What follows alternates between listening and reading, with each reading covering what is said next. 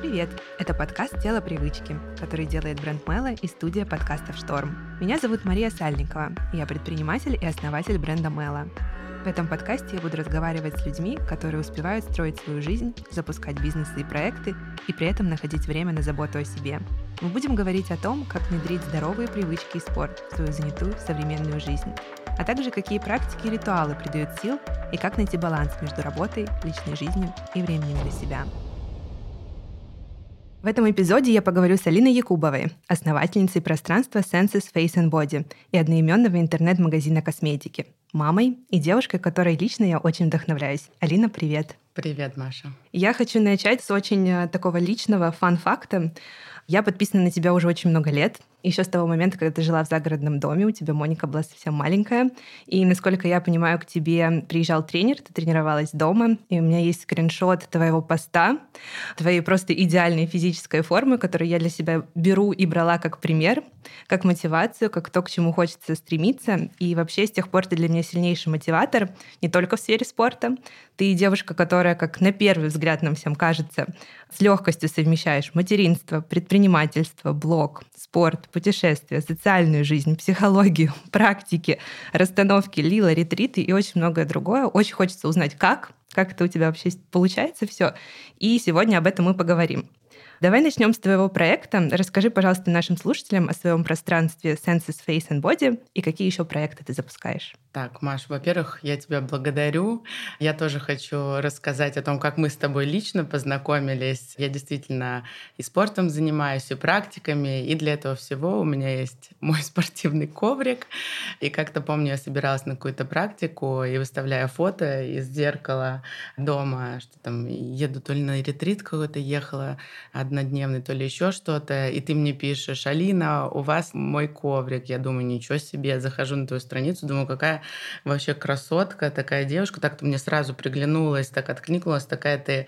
Просто, честно говоря, классное такое лицо своего бренда, спортивная, молодая, классная девушка, зашла на твой бренд, думаю, ничего себе, такой серьезный бренд, и действительно очень классный коврик, и я им пользовалась и до этого, и до сих пор пользуюсь, вообще у тебя очень классный продукт, поэтому Спасибо. я рада, что что наше знакомство таким образом состоялось. И так ты сказала, что да, я основатель своего пространства, называется оно Senses. Мы занимаемся эстетической, инъекционной, аппаратной косметологией, занимаемся уходом по телу, массажами, в общем, делаем людей красивыми. Угу. А есть ли что-то еще, чем ты сейчас занимаешься или запускаешь, планируешь? Слушай, ну большая моя мечта — это открыть второй Сенсус. Первое наше пространство находится в Новой Риге. Вот как угу. раз-таки я там жила. И эта территория, эта аудитория была мне понятна. Я нашла классное помещение для этого и начала развиваться оттуда. Но уже достаточно долгое время очень хочу открыть второй проект, который был бы побольше, который бы вмещал в себя больше гостей, а в котором было бы больше направлений мне интересных и так далее. И последние, наверное, полгода хожу, ищу помещение. У меня есть только определенный район, где я хочу это угу. открывать. Выборка из помещений крайне невелика. Плюс мы работаем также с медлицензией. Для медлицензии есть определенные угу. факторы, которые меня во многом ограничивают. И самое главное, конечно, хочется зайти зайти в помещение, и сердечко ёкнуть должно. Сейчас активно этим занимаюсь. Надеюсь, что у меня получится. Это в скором времени откроется второе пространство. Здорово, я тоже очень надеюсь. Я надеюсь, что это будет поближе к центру. Да-да-да. Именно там и будет. Посещать. Скажи, пожалуйста, как ты все успеваешь? Как бы банально не звучал этот вопрос, можешь рассказать, как обычно выглядит твой день? Слушай, не могу сказать, что я все успеваю, но я могу сказать, что я всегда все планирую. То есть планирование это мое все. Обычно вот в начале этой недели я уже знаю, что я буду делать на следующей неделе. Я в этом плане такой консерватор. У меня всегда одни и те же дни отвечают за одни и те же дела. Условно говоря, там теннис у меня по вторникам и четвергам, второй спорт по понедельникам и пятницам, укладки я делаю в среду, понедельник и пятницу. С ребенком я провожу там один день когда там я забираю ее, ну, в смысле, не один день вообще, а один день конкретно мой вечер после работы полностью посвящен ей, мои другие хобби тоже по определенным дням и так далее. Поэтому чаще всего просто это грамотное планирование, тайм-менеджмент. Но, в принципе, конечно, могу сказать, что мало спонтанности в моем расписании, но иногда я себе позволяю такие штучки, как, например, бросить все, улететь там на несколько дней или на больше дней. И вот в этом как раз тоже есть спонтанность в моей жизни, потому что всегда быть в графике, всегда так mm-hmm. существовать как робот, это тяжело. Всегда нужно вот это вот э, ветерок, такой виток э, свежей энергии, спонтанный, поэтому такой себе тоже позволяю. Угу, поняла. Скажи, пожалуйста, а есть какие-то ежедневные привычки, которые как-то дисциплинируют тебя, помогают быть собранной и следить за собой? Слушай, по поводу ежедневных привычек. Ну, начнем с того, что каждый день это мои утренние ритуалы, это уход за собой.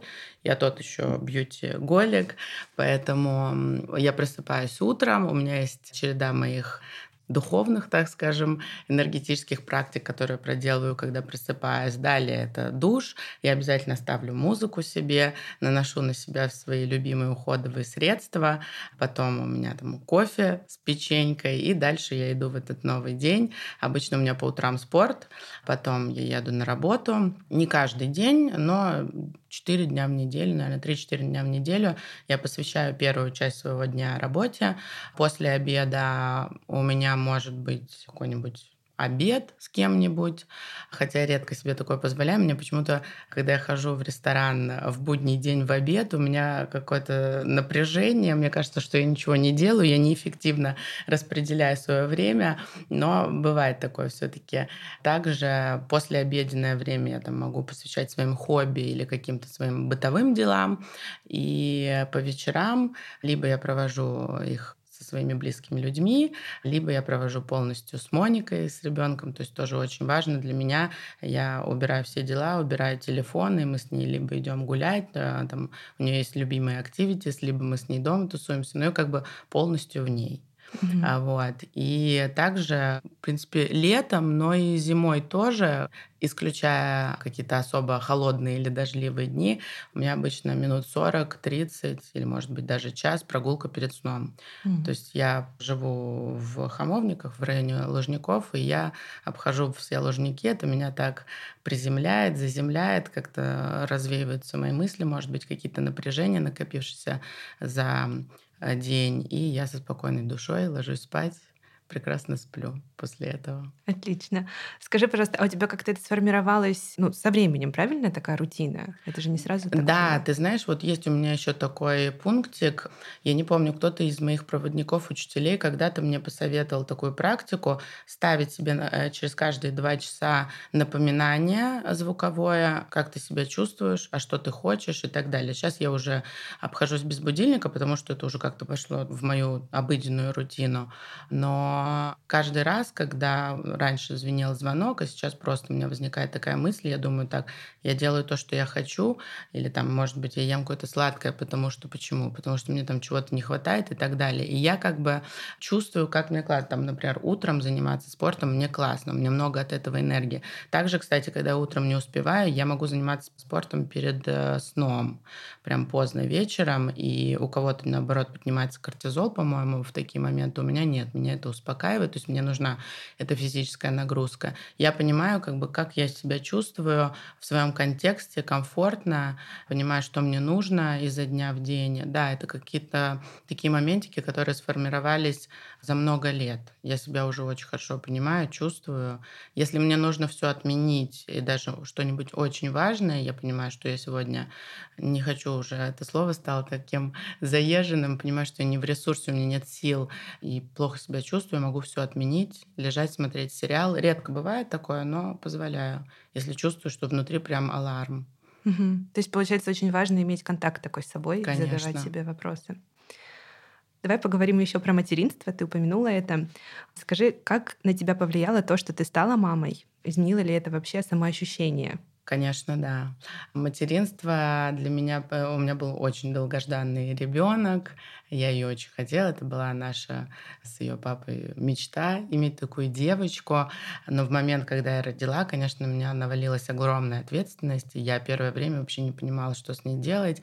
Я думаю, мамы, которые впервые ну, родили своего первенца, во многом меня поймут. Это куча переживаний. Ребенок поел, не поел, как он будет спать, а с кем мне там, если мне надо лучиться, я оставлю и так далее. Хотя у меня была круглосуточная помощь с самого рождения. У меня были няни, у нас родственники всегда хотели помогать, папа. Все равно какой-то вот у меня был постоянный тремор, я не могла справиться с этой ответственностью. Ну, наверное, месяца за три в личной терапии я решила эти вопросы, как-то я вот влилась в этот процесс, и потом уже подрасслабилась, и материнство стало мне в удовольствие. Могу сказать, что до трех лет, когда, знаешь, с ребенком, ну, в основном ты ведешь весь это, ваши диалоги, вашу коммуникацию, ты придумываешь, что вы будете делать и так далее. В этом еще очень много ответственности остается. Э, Ребенок после трех лет, знаешь, когда уже сам выбирает, что он будет делать, а куда мы пойдем, а о чем мы поговорим и так далее, это вообще другое. Сейчас моей дочери пять лет, и я просто кайфую дико. Мы с ней прям как подружки, тут нет никаких, знаешь, э, смены социальных ролей. Mm-hmm. Я, конечно, всегда мама, мама, она, конечно, всегда моя дочь. У нас такой классный вайп общения. И я помню, э, как ты там Монику в Инстаграм э, выставляла, и пишу, как мне классно с ней проводить время. Ей было, наверное, года 3-4.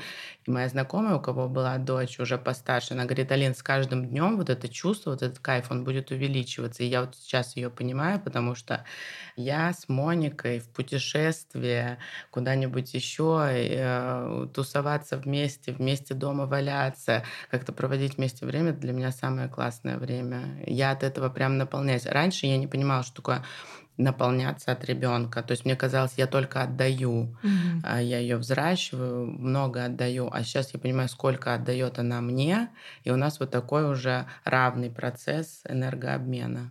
Очень здорово. Но она еще такая просто веселенькая. У нее действительно такой какой-то прям уже сформировавшийся характер. Это даже видно из сторис. Да, что она у меня что-то определенное любит. Алина, скажи, пожалуйста, что можешь посоветовать другим молодым мамам и будущим мамам? Как можно находить время и на себя, и при этом все успевать? Мне кажется, самое главное правило это делегировать. Угу. Это просто основа основ, потому что, опять же, когда у тебя первый ребенок, тебе кажется, я все смогу, я сама, я супермама, появляется какая-то странная вообще конкуренция между вот этими мамашами. Я тоже меня в какой-то момент это все поглотила.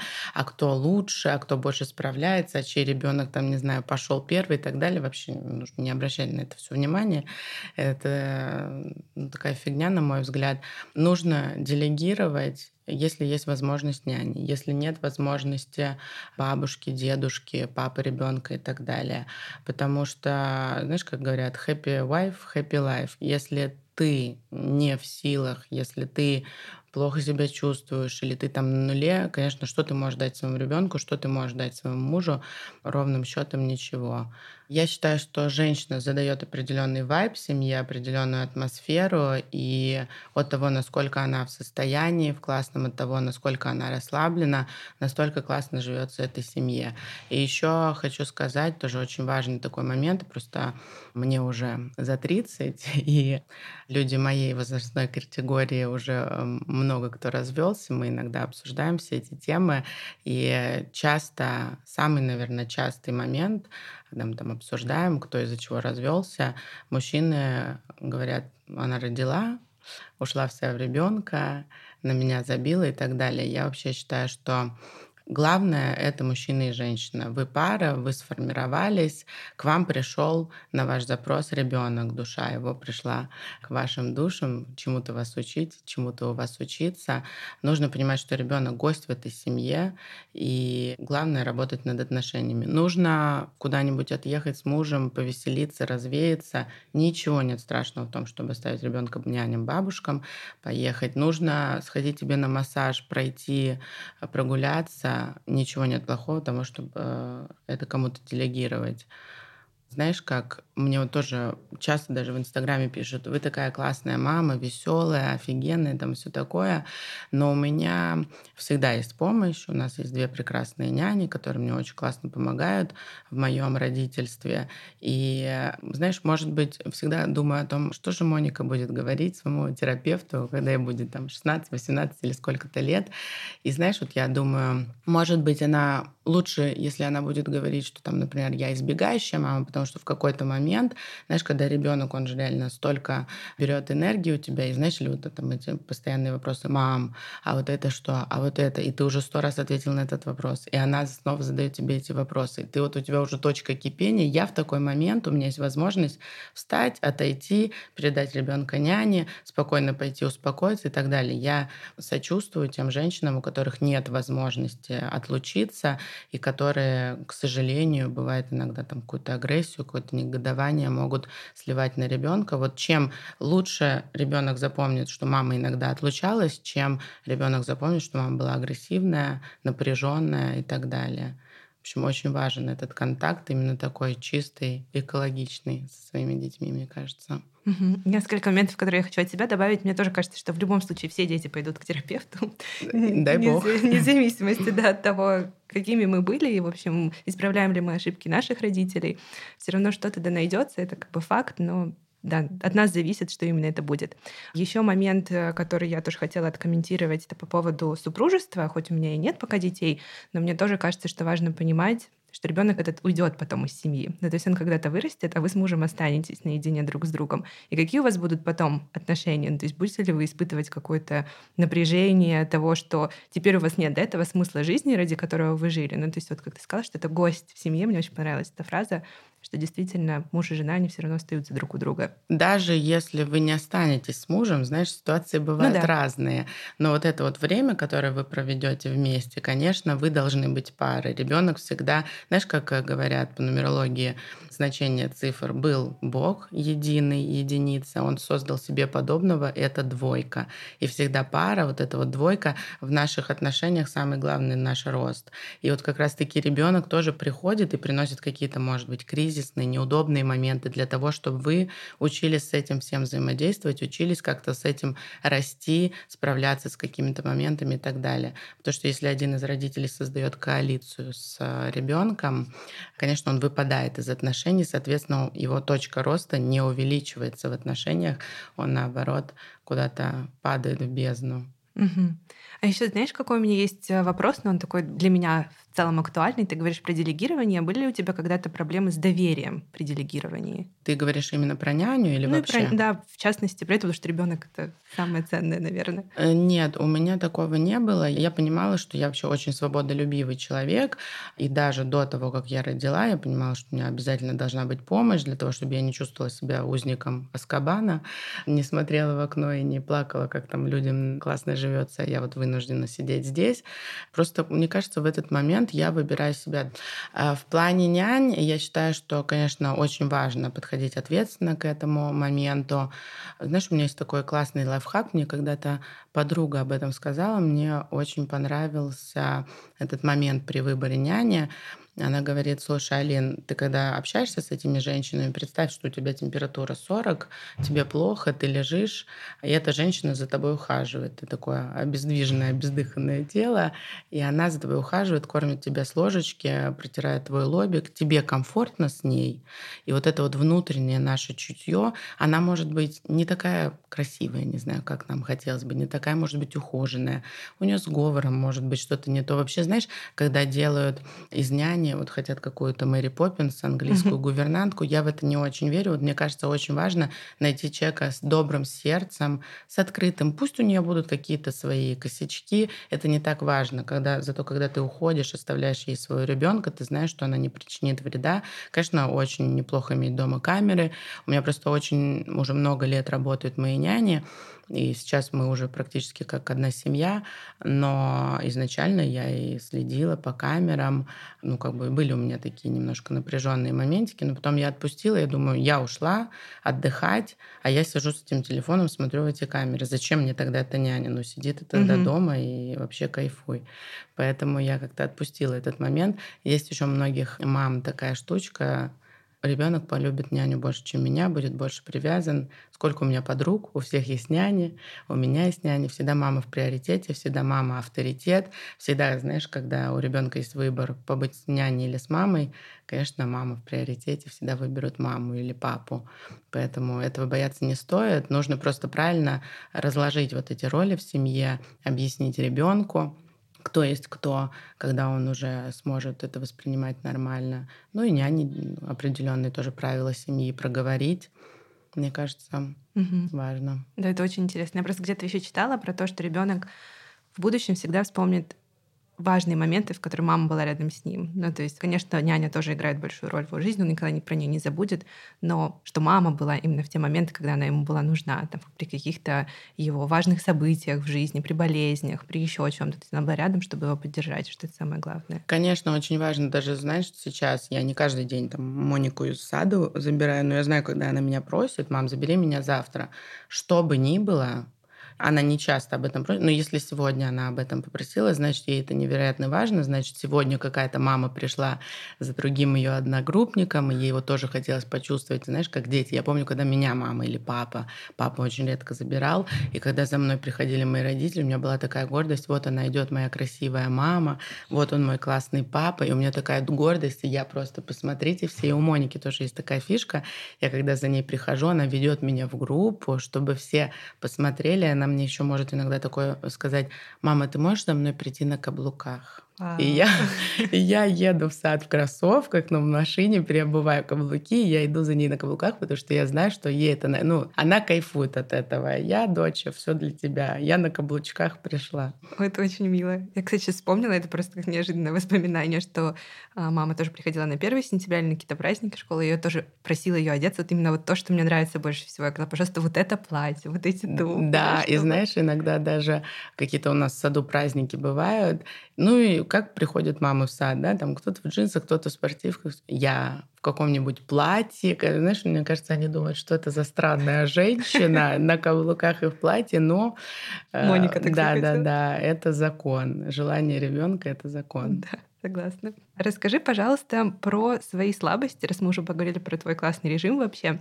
Скажи, есть ли они у тебя, мешают ли они тебе как-то, и как ты с ними уживаешься? Я вот расскажу то, что меня поразило из твоего блога когда ты летала на Бали, и ты рассказала про то, что ты очень любишь конфеты. Человек, у которого такая физическая форма, мне казалось, что, наверное, не ест никакие гадости, конфеты и вообще не позволяет себе ничего подобного. И меня, когда ты про это раскрылась и рассказала, это даже как меня разгрузило. Я такая, ну вот если Алина позволяет себе, то вот, может, ты про это тоже расскажешь, или есть что-то еще такое похожее у тебя? Слушай, ну вот ты задаешь этот вопрос, и у меня сразу красная лампочка мигает в голове. Это же конфетки. Но да, у меня есть действительно такая, знаешь, такой guilty pleasure. Я обожаю сладости. Я не люблю торты, но я люблю конфетки и печеньки. То есть это то, без чего моя жизнь не может существовать. Но ты знаешь, я это разбирала с психологом. Это какая-то моя внутренняя конструкция, как будто я таким образом подкармливаю своего внутреннего ребенка, потому что у меня были там определенные ситуации, когда мне этого делать не позволялось и так далее. И я прям понимаю, что да, это плохо. Я знаю фильм «Сахар», про то, как это ужасный сахар нас убивает, но я просто с этим смирилась. Это то, что поддерживает меня в классном состоянии. То есть всегда у меня дома есть конфеты, на работе у меня всегда девчонки знают, не дай бог конфет не будет, это просто аларм. Всегда у меня в машине конфетки. Я вот с этим живу, да. А про этот кейс на ретрите, да, действительно, у нас там было правильное питание, понятное дело, все веганское, и я наверное, несколько дней была без своего допинга, и я просто пошла в магазин, купила себе пакет сладкого, э, печенек, шоколадок, и просто съела пол этого пакета. Обычно я так не ем, но из-за того, что вот у меня было это внутреннее ограничение, когда у меня ограничение, я срочно хочу это. Так-то обычно я ем, там, знаешь, две конфетки утром, две вечером. Тут у меня просто я съела пакет, я до боли ела эти сладости, то есть настолько мне это нужно было. Кто-то может сказать, что даже, может, у меня РПП, я так не считаю, но вот просто понимаю, что мне это нужно, и я как бы с этим окей, ты знаешь, угу. да. Ну, потому что это чуть-чуть, то есть как раз про баланс а, да. идет речь. То есть да. не объезд один раз, а просто по чуть-чуть каждый день. А есть еще какие-то такие привычки, например, ну вот любишь допоздна сериалы смотреть или поспать? подольше? Нет, вот я же говорю, я очень консервативна в плане своего расписания, даже если захватывающий, я вот сейчас смотрела, вчера досмотрела «Захваченный рейс», очень крутой сериал. И вот мне буквально 30 минут осталось, или минут 40, я не знаю, но уже 12 часов. Я думаю, нет, Алина, ты выключаешь э, и будешь спать. Потому что на выходных я позволяю себе погулять, повеселиться, потусоваться, и там я могу ложиться когда угодно, но в буднях я очень слежу за своим сном. У меня ранний подъем обычно, а позже 12 я не ложусь, поэтому нет, в этом плане нет. Давай поговорим про спорт. Как ты находишь время для занятий спортом и сколько уделяешь этому времени в неделю? Спорт со мной всю жизнь, самого раннего детства. Спасибо моим родителям, которые мне позволяли выбирать виды спорта. Я в детстве перепробовала все и плавание, и танцы, и теннис, и еще много чего. Мама мне позволяла заниматься тем, что мне нравится. А так или иначе, я занимаюсь спортом всегда. Просто я меняю виды деятельности. Для меня очень важно, чтобы спорт был интересный, чтобы это не были заезженные одинаковые тренировки. Я, например, получается, год назад я занималась танцами. Я не пытаюсь как-то каких-то супер высот в этом достигнуть. Мне просто главное, чтобы был кайф. Я занималась танцами, до этого я занималась боксом, сейчас последний год я занимаюсь теннисом. Очень важен, конечно, для меня функциональный тренинг. Им я не занималась уже год. И вот буквально вчера у меня была первая тренировка, и решила начать, потому что тело у меня достаточно благодарная, я быстро набираю мышечную массу, в общем-то у меня красиво строится тело, но нужно, конечно, это поддерживать и одним теннисом или одними танцами.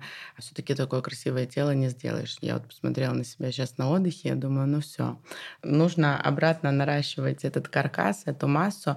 Вот сейчас позанимаюсь функциональным тренингом, а может полгода, может год, чтобы вернуть такую форму, хочу более сухую.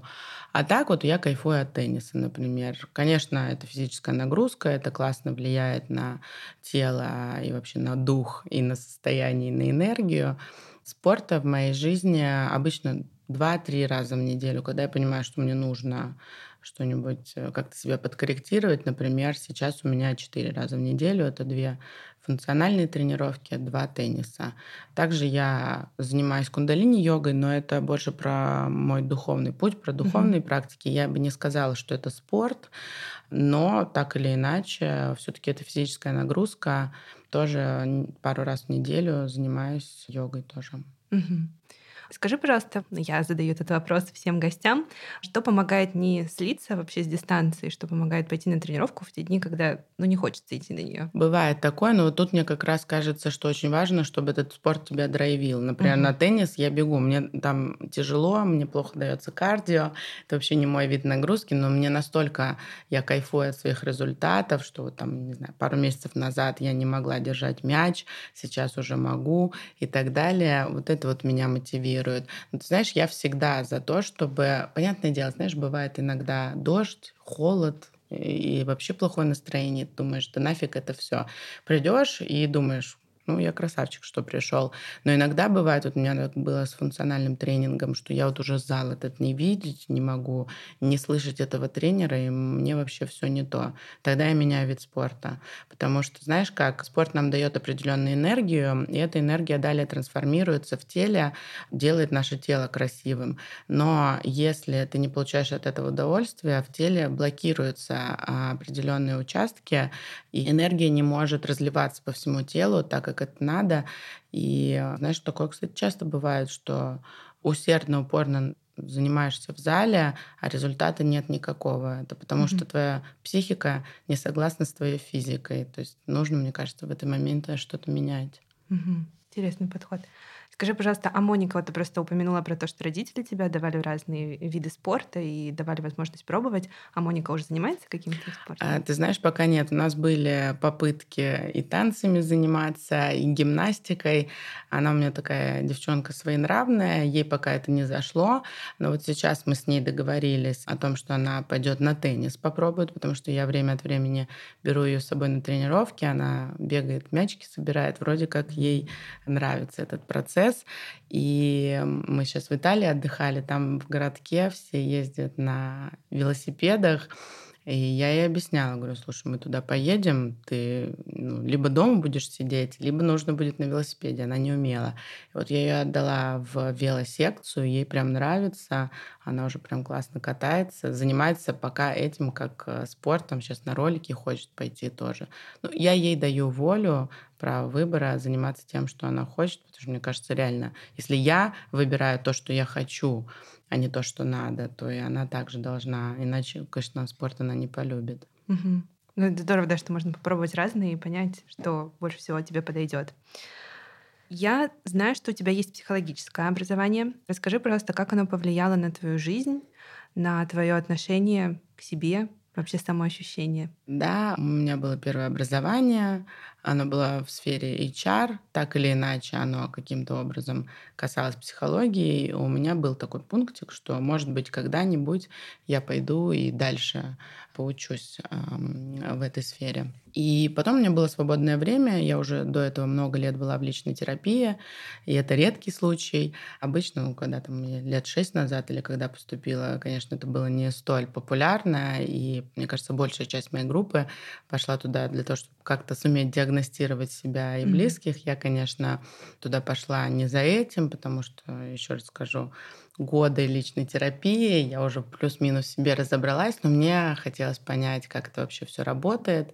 У меня на тот момент было уже много знакомых, друзей, психологов, э, мы там обсуждали разные темы, я хотела быть в теме этого всего. Как мне это помогло? Слушай, ну, конечно, знаешь, мне кажется, два в жизни образования никогда не будут лишние, это юридические факультеты и психфак потому что мы с этим сталкиваемся на ежедневной основе. А мне это очень хорошо помогает в работе, потому что бывают и конфликтные ситуации, плюс и адаптация персонала, мотивация. Вплоть до того, я вот в каком-то подкасте рассказывала, что мы даже в смену ставим по психотипу каких-то схожих людей для mm-hmm. того, чтобы они не конфликтовали. То есть я на это прям обращаю внимание. В моих личных отношениях, конечно, помогает.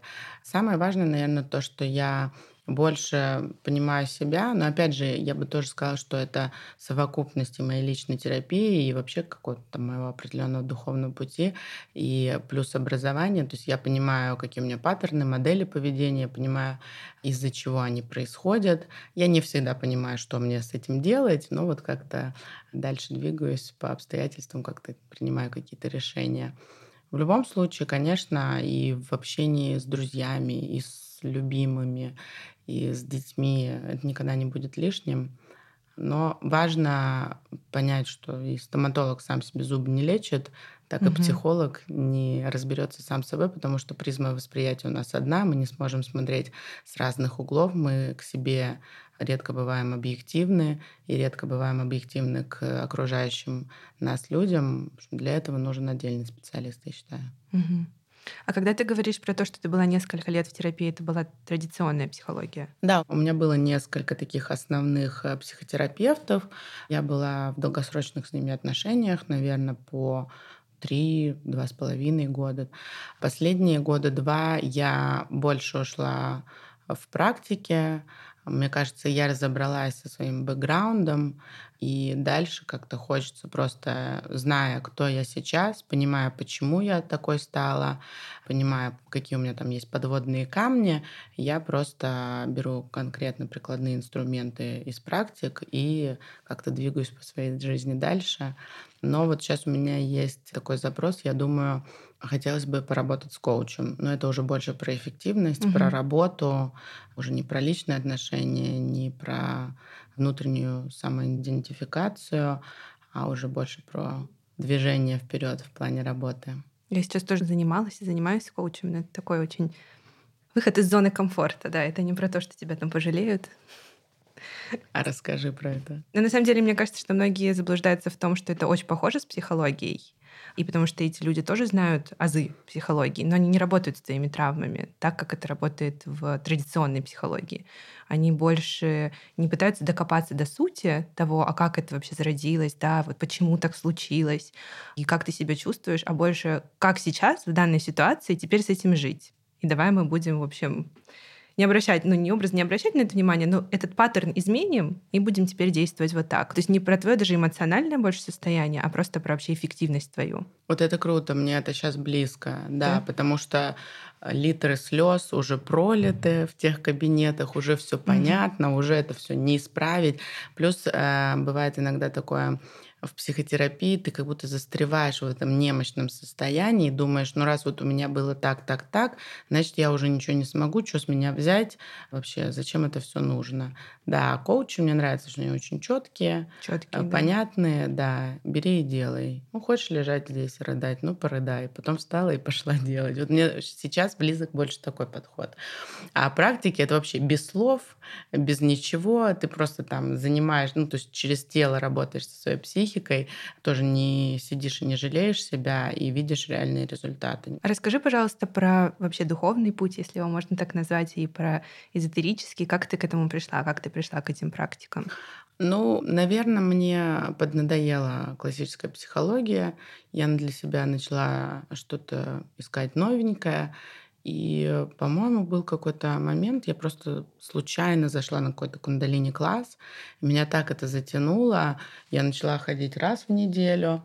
Потом а, я начала ходить два раза в неделю, потом пошли в моей жизни ретриты, появились у меня проводники, учителя, то есть появилась определенная комьюнити. Знаешь, я даже всегда говорю, что мои друзья, мое общество, мое комьюнити, оно делится на два типа. Это вот моя эзотерическая тусовка и мои просто такие мирские друзья, которые тоже со мной на одном вайбе, которые любят ходить в рестораны, не знаю, там, путешествовать, покупать красивые вещи и так далее. Вот появилась у меня такая определенная тусовка, и все, туда, когда попадаешь, уже сложно. Звучит как секта, но сложно выйти, потому что, ну, конечно, тебя тянет туда.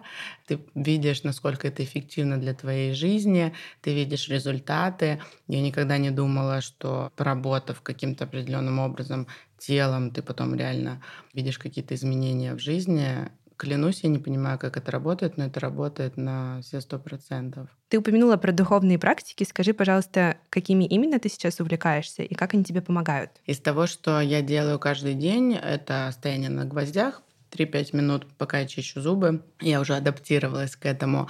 Потом у меня каждое утро уже на протяжении многих лет эта тряска, она, во-первых, балансирует энергию, что она разливается по всему телу, и плюс это очень классный лимфодренаж, то есть это и для физического тела классно, и для ментального тела тоже. И сейчас э, я стараюсь приспособиться к практике, которая называется «10 тел». Это про 10 наших тонких тел для их скрепления, для их синхронизации. Есть такая практика, садишься в асану и поднимаешь одну руку наверх, другую руку в сторону. И сидишь так 11 минут, нужно просидеть 40 дней. Честно могу сказать, что у меня еще не было ни одного дня, пока бы я просидела 11 минут, потому что это очень больно, очень тяжело, внутренняя агрессия поднимается, очень много внутренних чувств. То есть э, с того дня, как я просижу так 11 минут, будет мой первый день. Далее второй, третий, Ого. четвертый. И даже если вдруг ты там не смог сделать это в какой-то день, даже если ты 39-й, ты возвращаешься и начинаешь все с первого дня.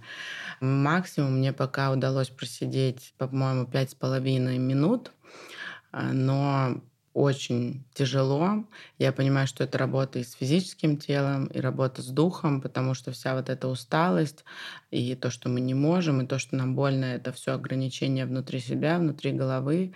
И у меня есть человек, который делает регулярно эту практику. Я не представляю, как это возможно, но для меня это прям такой сейчас путь самурая угу. смочь это сделать даже хоть один день, 11 минут, когда я смогу это сделать, я буду собой очень гордиться. Пока все никак. И в планах у меня постичь может быть, даже не постичь, а познакомиться с цигун. Ищу себе специалиста, проводника. Это, конечно, очень сложно, я как понимаю, и по кундалини, и по цигун, и по тантре, по любым практикам. Сложно найти именно классного специалиста, поэтому нахожусь в поиске, уже с несколькими познакомилась, но как-то пока не зашло, не мое. Вот у меня такая мечта заниматься цигун. Мне кажется, что люди делятся на несколько типов, которые вообще близка, в первую очередь, там, традиционная психология, есть те, которым близка эзотерика, и они чувствуют, что это что-то действительно близкое их духу, они находят какой-то там интерес, отклик. И вот для тех, кто заинтересован в эзотерике, вот ты бы рекомендовала, с чего им начать вообще этот путь, знакомства? Ты знаешь, мне кажется, сейчас Инстаграм — это такое окно в мир. Там на самом деле много шлака, честно говоря, но и много классных специалистов, которые как-то транслируют свою истину, пишут о своем пути, пишут о практиках, которые они проводят и так далее. Вот я просто по своему опыту, как я сейчас ищу мастера цигун, подписываюсь на людей, слежу за ними, могу прийти на групповую практику, могу пойти индивидуально позаниматься. Вот также, мне кажется, и в плане там, шаманов, кундалинщиков и так далее. Просто у нас есть возможность понаблюдать за людьми, понять даже по голосу. Ты иногда чувствуешь, твой это человек или не твой, по мотивам его мысли, по тому, как он себя позиционирует, по тому, как он живет и так далее. Поэтому, мне кажется, важно иметь перед собой какой-то пример человека, который занимается этой деятельностью. Сейчас очень много приложений с медитациями. Можно начать с медитации, где человек говорит, найти для себя приятный голос, потом уходить на медитации с музыкой, потом можно в тишине. Это, конечно, все не за неделю делается, не за месяц. Ну, у каждого свой срок. Мне до сих пор сложно сидеть в тишине, я не могу успокоить свой ум в таком положении, я включаю музыку. Но, к примеру, там, от медитации со словами я уже ушла. А ты медитируешь каждый день? Не каждый день, к сожалению, у меня это не получается. Но, опять же, это, знаешь, э, знаешь, как говорят, у меня нет на это времени. Это не времени на это нет, а мотивации, потребности. Знаешь, у меня как что-нибудь случится, или вдруг мне что-нибудь нужно будет, конечно, я бегу на кундалини-класс, я звоню всем шаманам, я сижу в медитации, то есть я все. Но, конечно, так это не работает. Все-таки духовный путь — это работа каждодневная. Ты как со спортом. Угу. Ты иногда не хочешь сидеть в этой медитации, тебе не нравятся эти гвозди, потому что у тебя сегодня очень чувствительное тело, и вообще ты ничего. Но как же ты хочешь просить у пространства для себя процветания или чего-то там и не отдавать этому пространству?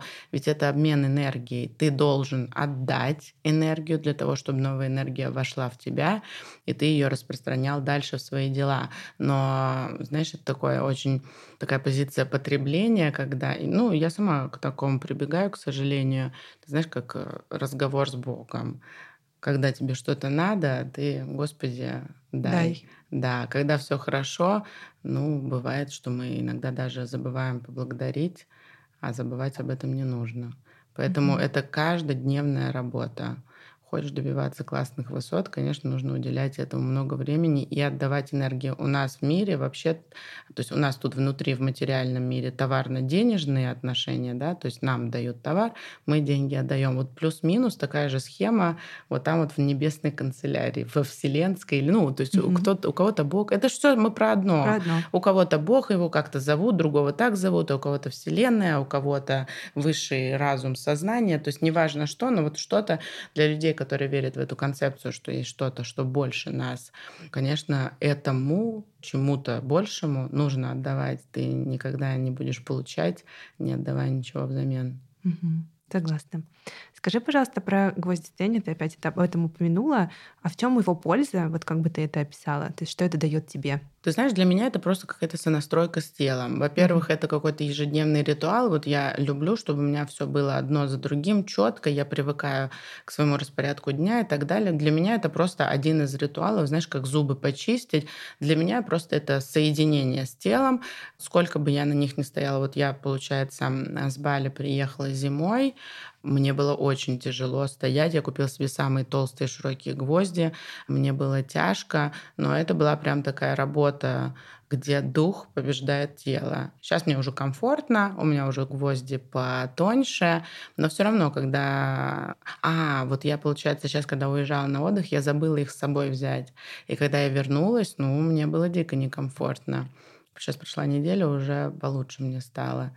Для меня это работа, где я понимаю, что мой разум сильнее, чем мое тело. Угу. Скажи, а в поездках ты делаешь что-то вот на регулярной основе, какую-то продолжаешь свою рутину, или ты отдыхаешь, стараешься ни о чем об этом не думать. Я хотела бы сказать, что да, конечно, я продолжаю, но я буду честна, на отдыхе я ухожу в отрыв и по еде, и люблю шампанское выпить, и поспать подольше, и практиками. Ну, каждый день у меня тряска, это просто ну, музыка, тряска, как бы я таким образом просыпаюсь. Это всегда со мной перед сном я могу помедитировать, но, честно, это не на регулярной основе. Это так, знаешь, когда время появилось, не пошли сегодня в ресторан, вот я сяду, подумаю о своем. Но так нет, не каждый день. Ну, это классно. Это как раз опять про баланс мы говорим, да? То, да. что есть. А как ты оцениваешь вклад родителей в твой сегодняшний образ жизни? Есть ли у вас какие-то семейные ценности, традиции или привычки, которые они привили, и они помогают тебе до сих пор? Ну, что касается здорового образа жизни, это всегда было на маме. У меня у мамы такое тело, что 30-летние, 25-летние девчонки ей бы позавидовали. То есть она всю жизнь на спорте. И я с детства смотрела на нее и понимала, как нужно ухаживать за собой. И что касается косметологии и ухода домашнего, и, конечно же, спорта, потому что у меня у мамы несколько раз в неделю стабильно. Спорт, еще когда это было вообще, ну, представляешь, в 90-е годы, ну какой спорт? Был такой вид спорта, шейпинг он назывался. Угу. И даже был журнал «Шейп», я до сих пор это помню. Вот у мамы были все эти журналы, она и дома занималась, ходила куда-то в фитнес-клуб. Я иногда с ней ходила.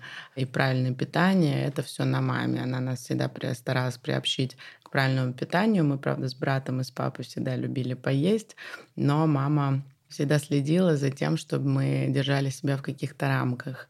Дома мы занимались спортом. Я до сих пор помню, выходной день, папа встает, суббота, мы там позавтракали. Ну что, пойдем вместе качать пресс. И вот мы ложились, ноги под диван, и всей семьей качали пресс. Это да, да, конечно, у меня дома всегда были классные традиции, начиная от того, что мы никогда не садились есть поодиночке, там, например, вечером сидим, ждем, пока папа придет с работы, и мы вместе садимся за стол. И сейчас я тоже на самом деле это практикую. Стараюсь всегда приехать, например, к ужину, чтобы Моника не ела вечером одна. Или на завтрак даже иногда, когда мне лень вставать, она там пораньше уходит в сад, я всегда просыпаюсь, сажусь с ней за стол, пить кофе, потому что для меня человек не должен сидеть за столом один, к примеру.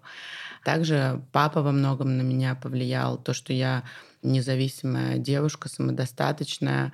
То, что у меня есть бизнес, это во многом его заслуга, потому что он мне всегда говорил, мужчины, это классно, супер, но ты должна всегда смочь э, о себе позаботиться. Сейчас у меня есть ребенок, и у меня двойная ответственность, и я понимаю, что это очень важно. Твоя мама действительно выглядит просто как твоя старшая сестра. Это видно было, да, в последних сторис, которые ты стала чаще ее показывать. Очень круто. И это, получается, такой комплексный подход от того, что она для тебя как пример для подражания, то есть своим примером показывала, и тебя действительно в каком-то смысле воспитывали, да, то есть отправляли на спорт, еще что-то. А вот ты адепт какого мнения, что нужно воспитывать ребенка или нужно воспитывать себя? Сто процентов нужно воспитывать себя. Я могу сказать на сто процентов, потому что, вот, например, я не стараюсь навязать своему ребенку какую-то свою истину, какую-то йогу и так далее. Но иногда я спускаюсь вниз. К примеру, у меня Моника сидит, и просто сидит в крии в каком-нибудь, она типа медитирует, она еще любит себе музычку какую-то сама поставить. Никогда в жизни я ей не сказала, садись вот так. Она просто наблюдает за тем, что я делаю, все. Также, что касается ухода за собой, крема, то она там ножки свои мажет, пузиком. То есть я никогда ее этому не учила или там красиво одеваться. Так что наша основная задача показывать классный пример, а дети всегда нас зеркалят. Угу. Алина, спасибо тебе большое за этот глубокий и интересный разговор. Было очень приятно тебя видеть здесь. Спасибо, что поддерживаешь мой проект. Спасибо Маша, я большое. тебя благодарю тоже. Процветание твоему проекту. Спасибо. Я думаю, ты выйдешь на мировой уровень. У тебя самый классный спортивный инвентарь. Красивый, Спасибо. девочкин. Просто офигенный. Вы молодцы. Спасибо тебе большое. Пока-пока. Пока. Спасибо, что послушали этот выпуск. Это очень важно для нашего подкаста и для меня лично. Мы очень стараемся делать выпуски интересными и полезными для вас. Если у вас есть предложения или комментарии о подкасте, оставляйте их в приложении Apple Podcast. А еще, если вам понравился эпизод, поставьте лайк в приложении Яндекс Музыка и подпишитесь в любом приложении, где вы нас слушаете. Это очень важно для нас. Услышимся через две недели. Пока-пока!